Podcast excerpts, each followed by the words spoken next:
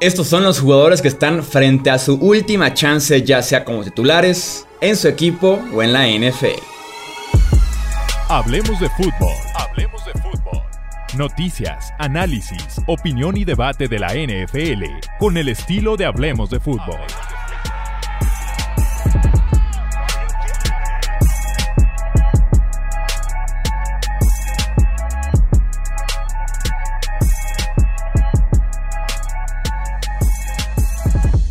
¿Qué tal amigos? ¿Cómo están? Bienvenidos a un episodio más del podcast Hablemos de Fútbol. Yo soy Jesús Sánchez, un placer que nos acompañen en lo que ya viene siendo la previa de la temporada 2021 de la NFL. Poco a poco iremos cubriendo ciertos temas, ciertas dinámicas en este podcast y después llegaremos, claro, a la previa división por división, equipo por equipo, de cara a la próxima temporada. Me acompañan en este episodio, como decía ya, jugadores en su última oportunidad, ya sea titulares, equipo, en la NFL, me acompañan, ya los conocen, Tony Álvarez y también Alejandro Romo. Amigos, ¿cómo están? Bienvenidos.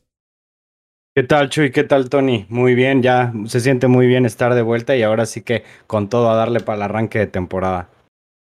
Igualmente, muchachos, ya los extrañaba, ya extrañaba platicar de fútbol americano y cada vez se acerca más la nueva campaña. Sencillito el tema que tenemos el día de hoy. Aquellos jugadores que tienen que sí o sí rendir en este 2021 o que pudieran quedarse sin su respectivo puesto. Poco a poco iremos dando ejemplos que tenemos en esta lista de nueve jugadores y entenderán seguramente más la dinámica. Arranco contigo, Tony. Venga, ¿quién es tu primer jugador? Me voy a ir con Matt Ryan, muchachos. Matt Ryan es un quarterback tal vez de lo más estable eh, para alguna franquicia en la NFL, podemos decirlo así, es, es Mary Ice, pero al final de cuentas eh, también Mary Ice ha quedado a deber, ¿no? En 2018 firmó una extensión contractual eh, por cinco años, es buen billete el que se está llevando Matt Ryan, pero me parece que más allá de eso, sí sus oportunidades en la franquicia ya están escaseando, por no decir que esta es la última, ¿no? Eh, como es el tema de, este episodio, porque si bien es cierto, siempre va a tener de 4.500 eh, yardas a casi 5.000 por aire, porque es un equipo pasador que no ha tenido mucho juego terrestre desde tal vez su última aparición de Supertazón, y teniendo a gente como Julio Jones ahí, y el, ahora sí que el surgir de mm, Calvin Ridley, pues evidentemente, muchachos, ahora con la salida de Julio Jones se verá diezmado el ataque aéreo. Es cierto, llegó Kyle Pitts y le va a ayudar mucho por lo que entendemos es este talento colegial que falta ser comprobado en el profesionalismo, pero da la impresión de que por la situación de coaches en esa franquicia y que, ok, Arthur Blank es un muy buen dueño, pero a veces peca de, buena persona con ciertos jugadores. Eh, suena a reestructuración en Atlanta. No hay mucho elenco ahí para ayudarle a Matt Ryan. No hay juego terrestre, la línea ofensiva es eh, ahí un tema de preocupación. Y bueno, la defensa, pues ni siquiera nos vamos a meter, ¿no? Porque justo cuando están bien es cuando cambian de coaches, ¿no? Entonces, y eso se genera a que están mal. Así han sido los últimos años en Atlanta. Es complicado el panorama para Matt Ryan en Georgia. Sí, yo me imaginaría incluso dos escenarios diferentes para ver a Matt Ryan fuera de los Falcons con todo y que el contrato es un obstáculo un poquito grande. Este, ya sea que le vaya bien a Matt Ryan y al resto del equipo mal y lo quieran ver como un vamos obteniendo algo por él, además de darle la oportunidad de que compita, ¿no? De que vuelva a los playoffs, a un Super Bowl, a la Matthew Stafford tal vez con los Lions. O también por la parte de si las cosas no salen tan bien, el decir momento de reconstrucción, que el nuevo gerente, el nuevo head coach quieran a su propia gente, empezando con su propio coreback, y que ahora sí en el gatillo que no hicieron en el draft pasado y te hagan un coreback joven. En ambos casos me lo podría imaginar, aunque insisto, tendrían que por ahí trabajar con Mary Ice, eh, reestructurando el contrato, ver qué pueden hacer al respecto, o que el equipo se coma cierta parte, etc, etc. Pero sí, pudiera ver lo que mencionas, Tony. Justamente como lo dices, Chuy, yo creo que esos son dos eh, panoramas, eh, digamos, bastante posibles para que pueda salir Matt Ryan. Pero lo que es un hecho es que su ventana, digamos, de Super Bowl o, o de tener, digamos, eh, un mayor reconocimiento en los Falcons ya, ya, ya fue. Entonces va a estar muy complicado que en, o sea, en su carrera vuelva a tener un equipo competitivo como para poder aspirar a algo.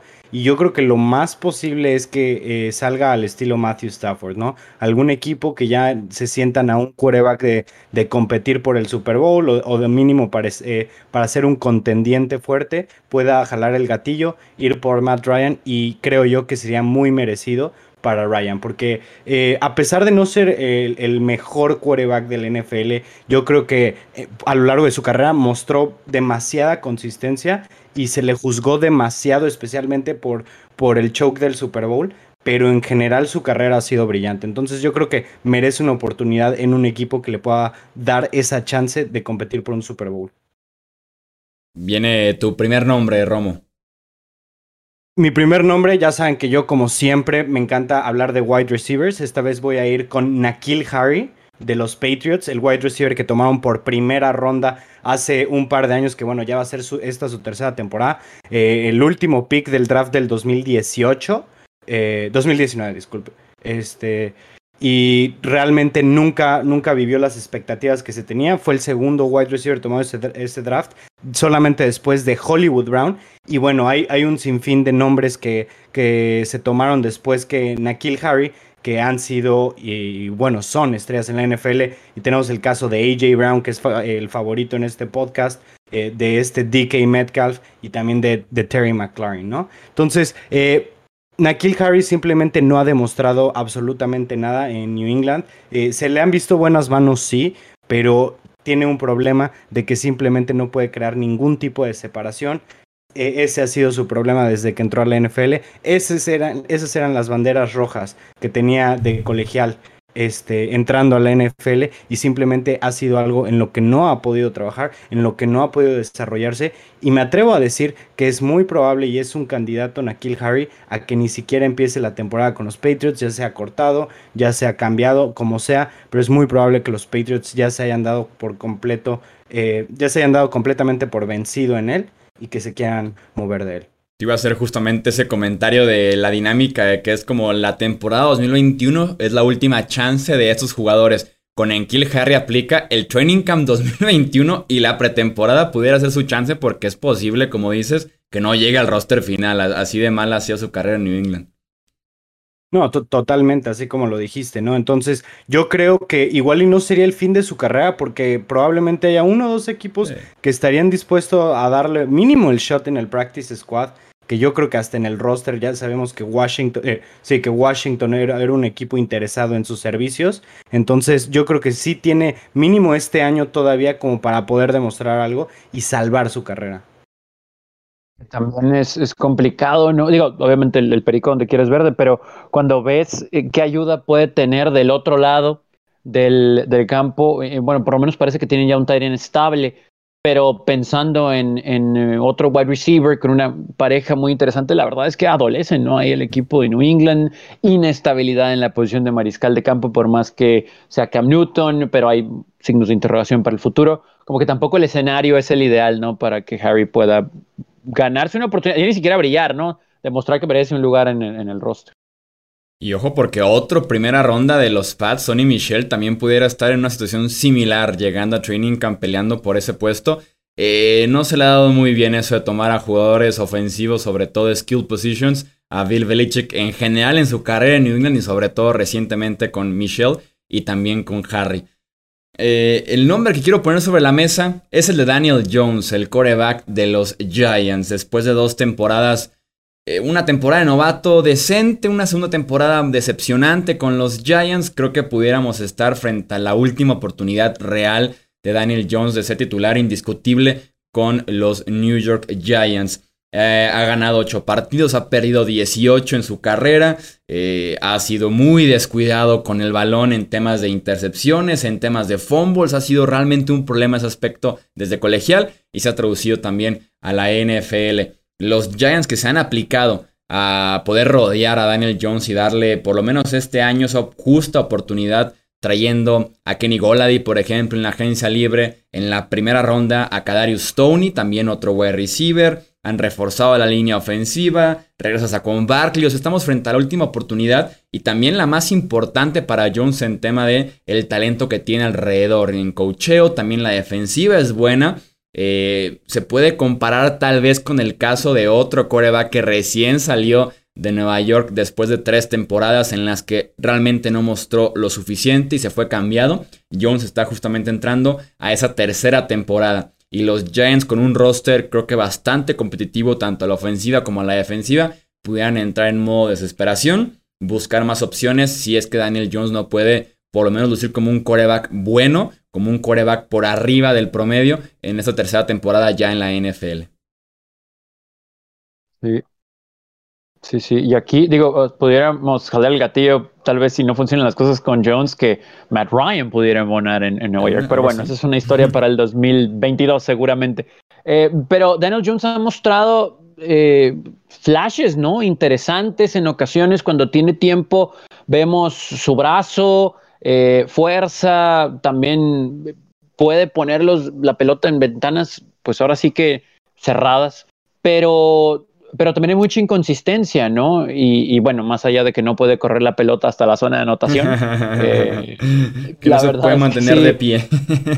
Eh, sí, ese ha sido un problema. Que lo tropiezan las hormigas, ¿no?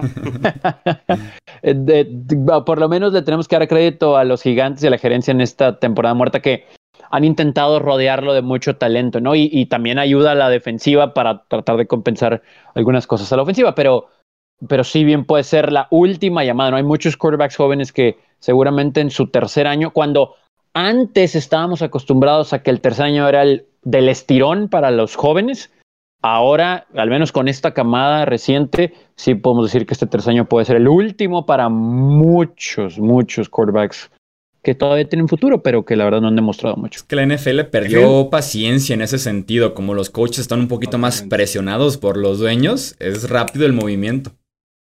No, totalmente. Y, no se pueden, eh, no pueden esperarse, no pueden tener falsas ilusiones, porque realmente cuántos quarterbacks después de, digamos, algo estilo Darnold o estilo Daniel Jones, cuántos realmente se recuperan, ¿no? O sea, digamos, tenemos a Josh Allen, que sus primeros dos años fue bastante inconsistente, fue bastante malo, eh, que se le veían flashazos, sí, pero que ya llegó en su tercer año y, se convirtió en elite de, de, la noche a la mañana, ¿no? La cuestión es ver si una vez que, que, se rodea a Daniel Jones puede llegar a hacer algo no similar, porque es muy difícil pedirle a un quarterback que se vuelva elite eh, después de, de, ser, digamos, de estar en la mediocridad, pero que de menos sea productivo, ¿no? Y creo yo que no había estado en una buena posición para ganar. Tenía, digo, en su primer año tuvo a Pat Shermour y realmente no tenía un cuerpo de wide receivers decente, al igual que en su segunda temporada, transición de coacheo, transición de sistema ofensivo sin jugadores, sin Saquon Barkley. Creo yo que este año es el bueno para Daniel Jones. Yo creo que ya tiene las armas suficientes, ya le armaron bien su cuerpo de wide receivers, reforzaron la línea ofensiva, vuelve Saquon Barkley y desde mi punto de vista Joe Judge parece un coach con mucho carácter, con mucho futuro y creo que le puede ayudar eso a desarrollar a Daniel Jones. Entonces, desde mi punto de vista, eh, sí es su última oportunidad, al menos en los Giants, pero creo yo que va a ser el primer año en donde lo podamos ver, digamos, de una manera justa. También me gustan los Giants este año.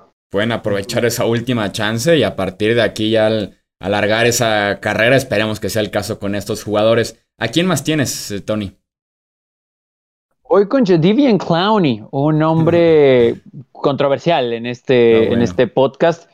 Y que honestamente, muchachos, yo aquí cuando llegó a la NFL yo me declaraba fan, yo decía, oh, es una bestia en el buen sentido de la palabra, va a romper la liga, etcétera, pero siempre nos ha quedado de ver, siempre nos ha quedado de ver. En Houston, digo, todos conocemos lo que sucedió en su año de novato, eh, no pudo estar prácticamente toda la temporada, cuatro juegos estuvo nada más, y de ahí podemos decir que ha habido consistencia en cuanto al número de snaps y el, el número de juegos en los que ha estado, sí, pero la productividad no, no ha estado ahí, ¿no? Porque después de su contrato con, con Houston, su contrato de novato, pensábamos que tal vez podía firmar en un lugar por muchos años, mucho dinero, que podía ser el equivalente tal vez a que, ok, sale de una situación complicada en Houston, pero en una defensa en Seattle va a embonar perfecto con ese sistema, va a romperla y resulta que queda debiendo, no viene una firma para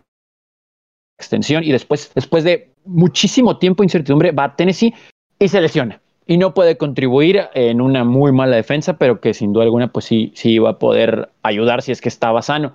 Pero aún así, honestamente, a, todos nos ha quedado de ver Jadivian Clowney, muchos lo llaman una de las mentiras más grandes de la liga, porque lo ves y parece un, o sea, el, prototipo de pass rusher, ¿no? O sea, Edge eh, por fuera, que le va a ganar al tackle siempre, que se le va a meter, que por fuerza va a llegar al mariscal de campo, que puede tener la carrera si es requerido. Pero no ha sido así, ¿no? Vemos sus números y, ok, sí, sí tiene mucha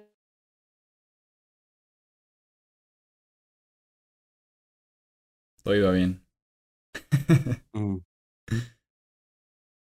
Iba también.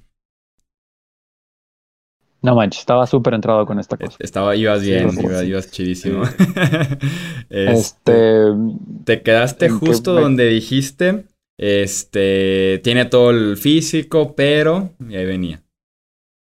Ok, voy, voy con el pero para cerrar entonces. Va. Tres, dos pero honestamente no, no causa un real impacto, ¿no? O sea, tal vez pueda tener un buen vestidor, llevarse bien con varios, etcétera, pero no hay un gran impacto de un hombre como él ahora. En la situación en la que está este año, pudiera ser para que brille, donde no esperemos que toda la responsabilidad o gran parte de ella recaiga en él, ¿no? Está en una defensa donde hay jugadores muy talentosos, linebackers rápidos, que del otro lado también tiene un hombre muy fuerte que, se espera bastante, Miles Garrett, etcétera, que esta defensa sana de, Cleveland seguramente le va a facilitar las cosas a Clowney, pero yo sí creo que esta es la última oportunidad porque ahora sí está en un escenario en el que puede brillar sin tanta presión en cuanto a que los ojos no estén sobre él siempre porque hay mucho talento alrededor de él, pero sí de verdad, con otro contrato de un año, no responde lo que se espera este veterano, porque ya es un veterano, eh, yo no sé si va a encontrar trabajo pronto en 2022. Sí, totalmente. Yo he defendido mucho a Clowney aquí y, y, aún así admito bastante que sí pudiera ser esa última chance. Si bien no es la forma correcta de medir a los pass rushers por medio de capturas de coreback, de esa estadística, si quieres producción y Clowney como ex primera selección global nunca ha llegado a doble dígito de capturas en su carrera en una sola temporada, lo cual es, eh, se ha quedado mucho a ver en ese sentido y me sorprendió de hecho que firmara tan temprano en lo que fue la agencia libre porque viene de lesión en la rodilla que requiere de cirugía y que va a estar sano más adelante en el off-season. Y además viniendo una temporada de cero capturas de coreback, o sea, ya superó ya cualquier eh, prueba que tenía en esta agencia libre llegando a un acuerdo con Cleveland. Eh, es ahora o nunca. En efecto, es ahora o nunca. Ya ahora sí se va a caer Clowney de cualquier estima y respeto que pudiera tener todavía en la NFL. Yo creo que ya a este punto nada más está jugando por, por el estatus de haber sido el first overall, ¿no? Porque realmente nunca ha demostrado nada. Digo, ha sido una buena fuerza, digamos, para detener, eh, para detener el ataque terrestre, pero siempre y especialmente lo que quieres de un, de un first overall son sacks y digan lo que digan de, ay, eso no mide la producción, así como lo dices. O sea, definitivamente es, un, es algo muy, pero muy importante en la estadística, especialmente de un pass rusher y especialmente de alguien que se, o sea, que en el, o sea, él no solamente fue el primer pick, él fue el jugador eh, escauteado número uno de la preparatoria. O sea, cuando él salió de la preparatoria, se decía, este cuate se mantiene lejos de problemas, sigue su desarrollo, va a ser primera selección global. Dicho y hecho, simplemente en la NFL no se ha podido ver de qué está hecho Clowney. Me sorprende a mí en lo particular que tenga equipo, no. Por, por lo que hablamos de, de la reputación que tiene, pero esta va a ser su última chance legítima y la verdad es que cayó en el mejor lugar posible para él por tener tanto talento a su alrededor lleva ya siete años, o sea, el crédito ya se le acabó, no es como que tú digas tres, cuatro temporadas, no, siete temporadas ya es bastante. Y un error muy común y que se menciona mucho entre las gerencias de la NFL es, después de tanto tiempo, seguir escauteando por el perfil del draft y no por lo que has visto ya del jugador en el nivel profesional, que es donde tú lo estás recibiendo ya. Entonces, pudiera ser justamente ese error con eh, Devon Clowney. Eh, ¿A quién más tienes, Romo? Fíjate que no me voy a ir con jugador, me voy a ir con un head coach en esta ocasión y me voy a ir con Mike McCarthy en los Cowboys. Creo yo que el año pasado cuando llegó estaba en una excelente situación, un muy buen roster, uno de los rosters más talentosos del NFL, de hecho, así vemos a los Cowboys año con año, con año, perdón. Sin embargo, eh, estuvo mal en prácticamente todo lo que pudo estar mal. Eh, se vio una línea ofensiva muy mala. Eh, Ezekiel Elliott jugó muy mal. Que por cierto, Ezekiel Elliott pudo haber sido otro de los nombres que, que pudimos haber mencionado como en su última oportunidad. Pero bueno, volviendo a Mike McCarthy, realmente vimos como un equipo está, como el equipo estaba tan mal coachado que prácticamente todas las unidades se veían mal, ¿no? Eh, en las primeras semanas de, de la temporada pasada, veíamos como los Cowboys están terribles, terribles, terribles. Y llegaba Dak Prescott prácticamente, no, no diría yo que en waste time, porque pues era muy temprano, pero ya cuando iban eh, con desventajas muy, muy desfavorables, entonces ya iban, digamos, remando contra la corriente todo el tiempo. Creo yo que se preparó muy, pero muy mal para los partidos el año pasado. Eh, no puso a su equipo en una buena posición para ganar. Y eso yo creo que no le puede comprar más de un año. Sabemos que a Jerry Jones le gusta dar continuidad a sus head coaches, que es algo positivo. Sin embargo, otro año decepcionante. Después del talento que tienes en ese equipo, creo yo que Mike McCarthy podría haber tenido su última oportunidad como head coach, al menos hasta que volviera a tener un trabajo como coordinador ofensivo y se volviera a probar. Creo que el contrato de McCarthy era por cinco temporadas y me acuerdo que aquí en el podcast llegamos a decir, aquí está en juego la paciencia y la billetera de Jerry Jones de que si se anima a despedirlo o no y pagar el resto de los cuatro años que quedan todavía de contrato, al final de cuentas se queda. Estoy de acuerdo que fue una muy mala temporada en decisiones, en riesgos innecesarios, no sé por qué se la jugaban en cuarta oportunidad cada semana, eh, con jugadas sorpresas que uno no entendía. Eh, creo que a la ofensiva lo puedes salar un poco. Dak Prescott, Zeke, el regreso de las lesiones de la línea ofensiva pero gran parte del trabajo, del estatus de Mike McCarthy va a estar en las manos de Dan Quinn, el nuevo coordinador defensivo de Dallas, que ahí están los grandes problemas que tienen los Cowboys. Eh, y estoy de acuerdo, ya con tres temporadas nada más de contrato, pudiera ser que Dallas se anime a jalar el gatillo otra temporada desastrosa desde el lateral de los Cowboys. Y tal vez la forma de delegar también en su staff de coaches no fue la correcta, ¿no? Digo, vimos todos los problemas que tuvieron, curioso, más allá de, lo que sabemos de la, de, la ofensiva y de la defensiva, en equipos especiales, ¿no? En equipos especiales también hubo muchos problemas en Dallas. Se espera que con Dan Quinn haya mejoría, porque si bien conocemos el historial como head coach en Atlanta, eh, es un muy buen coordinador defensivo, ¿no? Ahora, creo que se va a navegar por la bandera de, pues es que Dak se lesionó temprano en la temporada y pues si se hubiera mantenido, pues otra historia hubiera sido, porque si es, es el mejor roster de la división y etc, etc, etc. Con eso dicho, ok, vas a empezar de cero, esperando solidificar una línea ofensiva que sufrió y como decía también eh, Alex, pues el hecho de tener a un SIC ya con la ayuda de Dak, curioso que tal vez debería ser al revés, que le permita correr mejor, porque no lo hizo bien, y ver qué tanto un CD Lamb maduro en su segundo año, una Mari Cooper veterano líder, eh, este tipo de situaciones como para que no solamente te pongas en, en, el punto en el juego en el que puedes regresar, sino tener una ventaja que te dé tranquilidad y poder manejarla, etcétera. Veremos cómo, cómo ahí McCarthy puede modificar ciertos errores que tuvo el año anterior. Quiero agregar este nombre a la conversación, ponerlo aquí sobre la mesa. James Winston, el quarterback de los New Orleans Saints, en un plan de su última oportunidad como un quarterback franquicia o que le estén entregando las llaves de un equipo para iniciar tal vez la temporada completa con el potencial de quedarse para más temporadas. Apenas tiene 27 años, entonces seguramente puede continuar como suplente en la NFL, no deja de tener cierto pedigrí y talento que lo convirtió en su momento en la primera selección global. Pero ya de por sí en la agencia libre pasada, después de aquella temporada 30-30 touchdowns intercepciones, cero interés, se tuvo que conformar con un contrato de un año, un millón de dólares para ser suplente de Drew Brees. Ahora tampoco hay tanto interés en esta agencia libre, regresa con un contrato de un año y 5 millones para pelear con Tyson Hill por ser el quarterback principal de los New Orleans Saints. Eh, tiene una excelente línea ofensiva, tal vez la mejor de la NFL incluso. A Michael Thomas, Alvin Kamara, fuera de ellos dos, tal vez no es el mejor talento en toda la NFL, pero al final de cuentas también está Sean Payton en la lateral llamando las jugadas y con su esquema ofensivo que tanto ha ayudado a quarterbacks en el pasado. Entonces, aquí está la chance de James Winston de tener un buen 2021 y en la siguiente agencia libre llevarse la etiqueta de jugador franquicia de los Saints o un contrato de dos, tres temporadas más. Pero si James le va mal en Nueva Orleans, eh, suplente el resto de su carrera o un potencial muy bajo de pelear por una, titularidad con algún novato o algún otro coreback que, que haya decepcionado o que se considere promedio mediocre en la NFL. Totalmente, así, así como lo dices, yo creo que se le acabarían las chances. Y desde mi punto de vista, yo creo que el no ser titular en, en los Saints, yo creo que eso ya te habla mucho de, de, la situación por la que están pasando, ¿no? O sea, yo pensaba que cuando cayó Drew Brees, yo decía 100% James Winston va a ser el quarterback sustituto. Y no, no fue así. Digo, vimos a Tyson Hill, que sabemos que él no puede jugar quarterback en la NFL.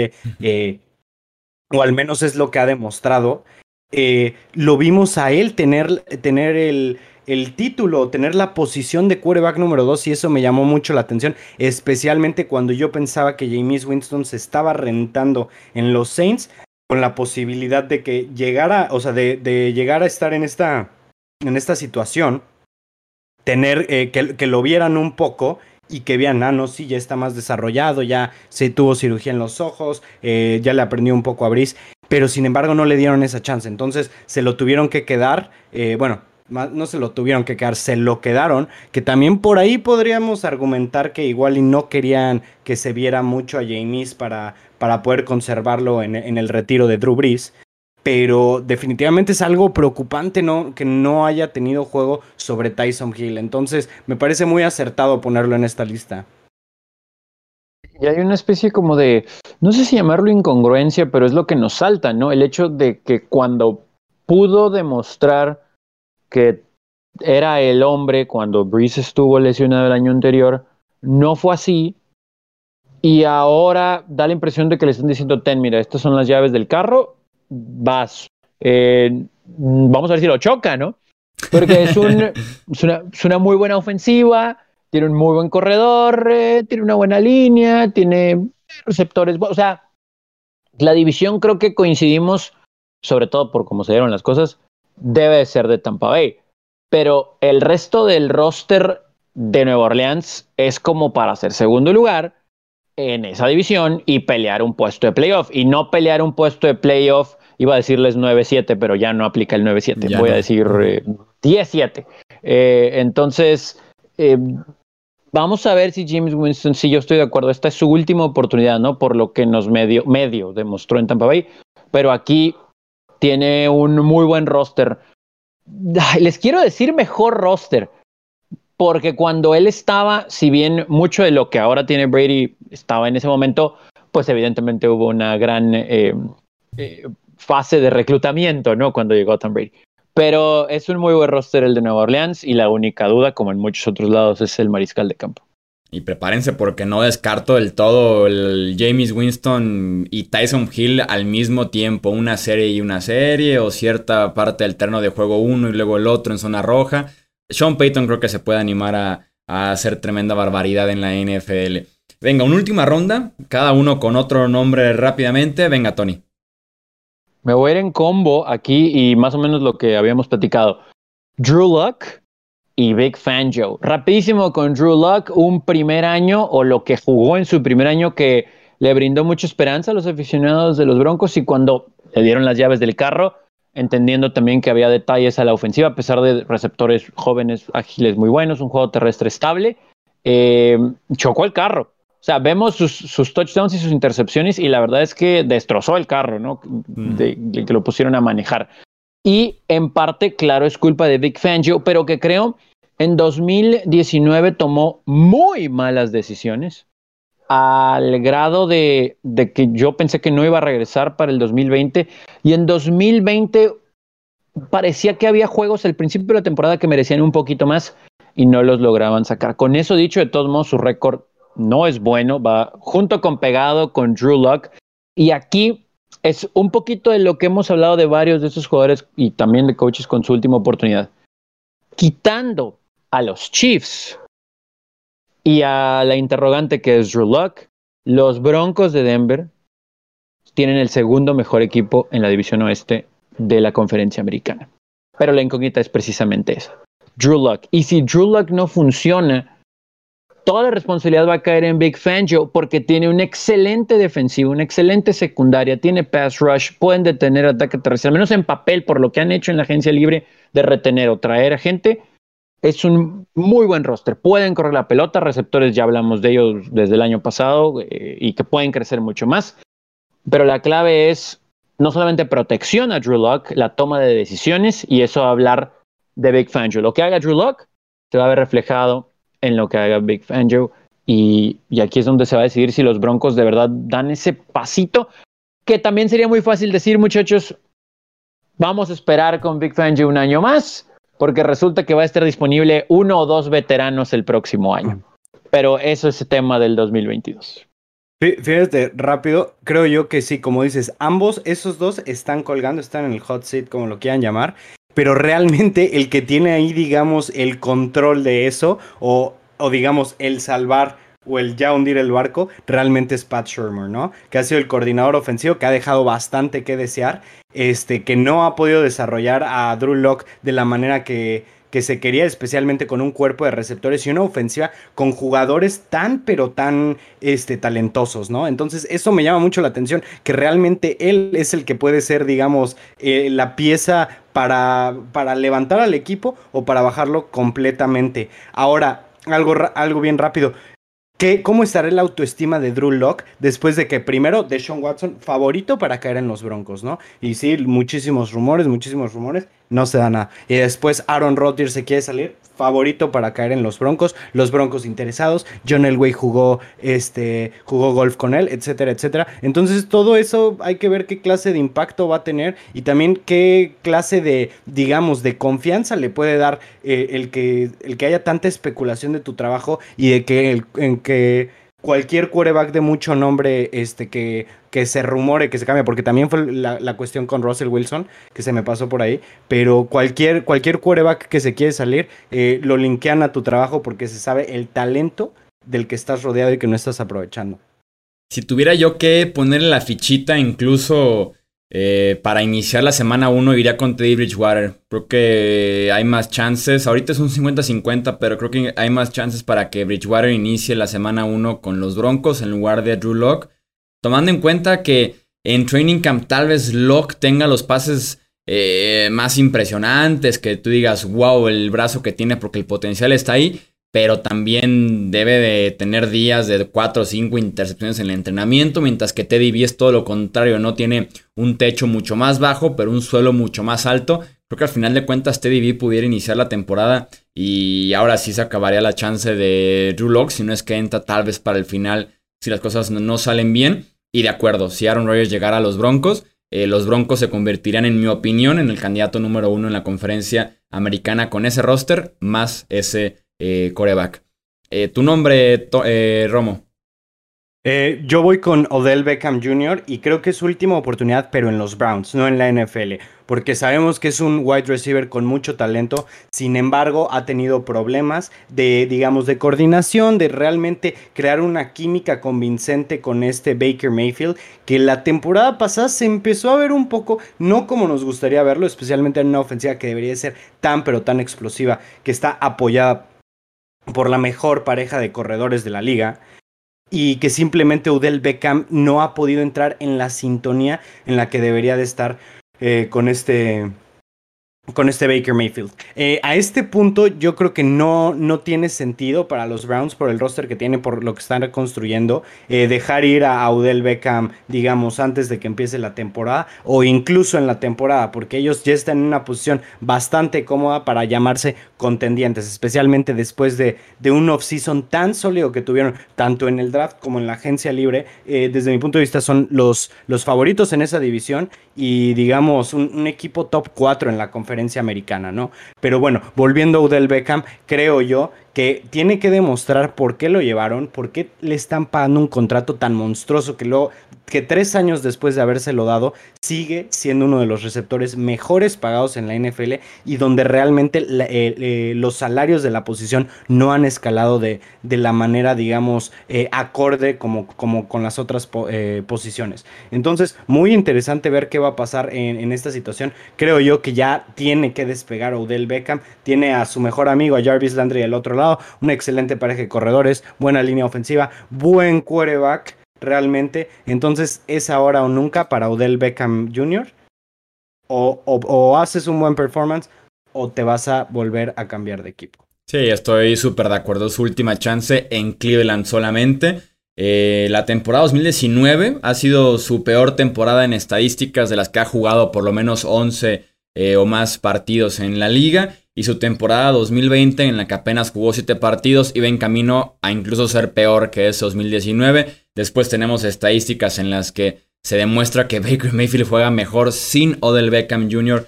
que con el wide sigue en el campo por el simple hecho de forzarle o no el balón que sentía como la responsabilidad o la obligación de darle el balón a Odell Beckham después de lo que pagaron por él en un cambio, lo que se le da en su contrato eh, lo que significa la, figura de Odell Beckham Jr. en tu roster. Entonces, eh, sí se ha demostrado que Beckham juega mejor. Se demostró que los Browns estuvieron bien sin Odell Beckham la temporada pasada. Entonces, creo que pueden obtener algo a cambio. Si es que no termina de despegar, me encantaría que sí, porque el talento sigue estando ahí y es realmente mucho talento el que tiene OBJ.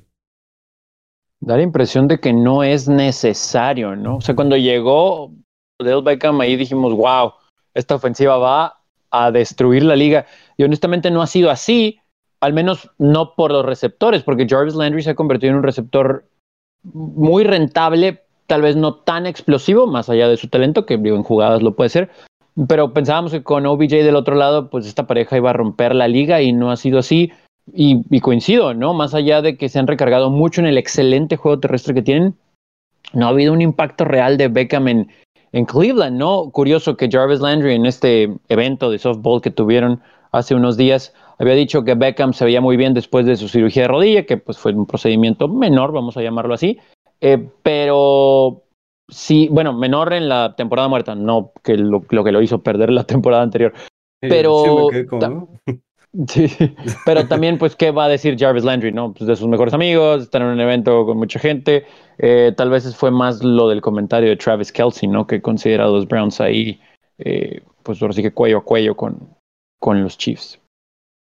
Cerramos entonces con este noveno nombre que tengo por acá. Marquise Brown, el wide receiver de los Ravens. Creo que pudiera ser su última chance, nada más en Baltimore. El tipo no deja de ser un ex primera ronda, muy talentoso, muy joven también. Entonces, tiene futuro Marquise Brown en la NFL. No sé si tenga futuro con los Ravens, que si bien son muchos factores los que tiene este juego aéreo de Baltimore estancado, línea ofensiva, sistema de juego con Greg Roman, también la calidad y producción de los wide receivers. Ya fue Baltimore por Rashad Bateman en la primera ronda del draft anterior, frustrado un poquito con Marquise Brown que ha tenido temporadas muy inconsistentes, meses muy buenos y después se te apaga 4 o 5 partidos consecutivos.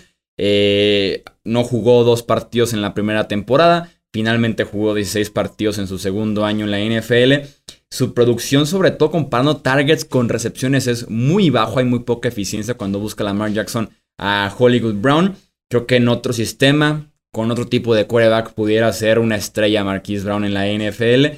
Y los Ravens, si suponiendo que no termina de lucir, no termina de explotar Marquise Brown, será el momento tal vez de obtener algo a cambio de él en una ofensiva. Un Seattle, por ejemplo, que te lo explote en rutas verticales, en espacio, como no lo ha hecho tanto Baltimore, sobre todo la temporada pasada. Entonces, me encanta el talento de Marquise Brown, pero sí siento cierta frustración por parte de los Ravens con un rol de wide receiver 1 que le quedó muy grande. Yo creo que siempre estuvo, digamos, mal en ese sistema, o más bien siempre ha estado mal en ese sistema, porque realmente eh, por su estilo de juego, creo yo que no es el wide receiver uno que necesitan los Ravens en el aspecto de que necesitan alguien cómodo para Lamar Jackson. Y realmente por lo que se ha destacado, o bueno, por lo que destacó más bien Marquise Brown en su carrera colegial, es por la explosividad que puede llegar a tener para los home runs, ¿no? Eh, y creo yo que así es como debería de ser utilizado y no tener la presión de ser el único wide receiver de nombre en ese equipo. Porque fuera de Marquise Brown, creo que el, wide receiver número dos de, de, los Ravens era Willie Sneed, ¿no? Que bueno, eso te dice todo prácticamente. Entonces, el estar con, eh, con ese rol de que siempre vas contra el cornerback 1, que siempre, digamos, te pueden cubrir con un safety arriba etcétera, etcétera, eso crea, o sea, hace muy difícil el papel que vaya a tener. Sin embargo, ahorita con Rashad Bateman las cosas van a cambiar bastante y deberían de firmar por ahí otro wide receiver que pueda hacer algún tipo de diferencia, que bueno, ya a estas alturas no hay realmente mucho, pero necesitan darle el rol para lo que sus habilidades están. Y sus habilidades no son para ser un wide receiver uno. Probablemente lo podrían jugar un poco mejor de slot, pero definitivamente lo tienen que usar para trayectorias largas.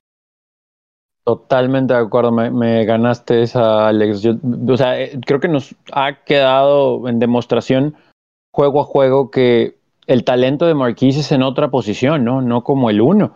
Y que ahí es donde tal vez pudiera brillar en otro lugar, ahorita que mencionaban Seattle, porque tienen uno y tienen un dos él sería un excelente 3. En eh, Baltimore el problema es que no tiene nada, ¿no? Eh, porque tal vez con uno como de las características físicas de Des Bryant, no el Des Bryant del 2020, pero algo así grande, fuerte, ese podría ser tal vez un receptor 1 que le puede de verdad ayudar a Lamar eh, Jackson y ya después combinarlo con ciertas trayectorias en el slot que puede brindarte alguien con la velocidad y las buenas manos de, de Marquise Brown. Entonces, veremos si con Bateman las cosas cambian.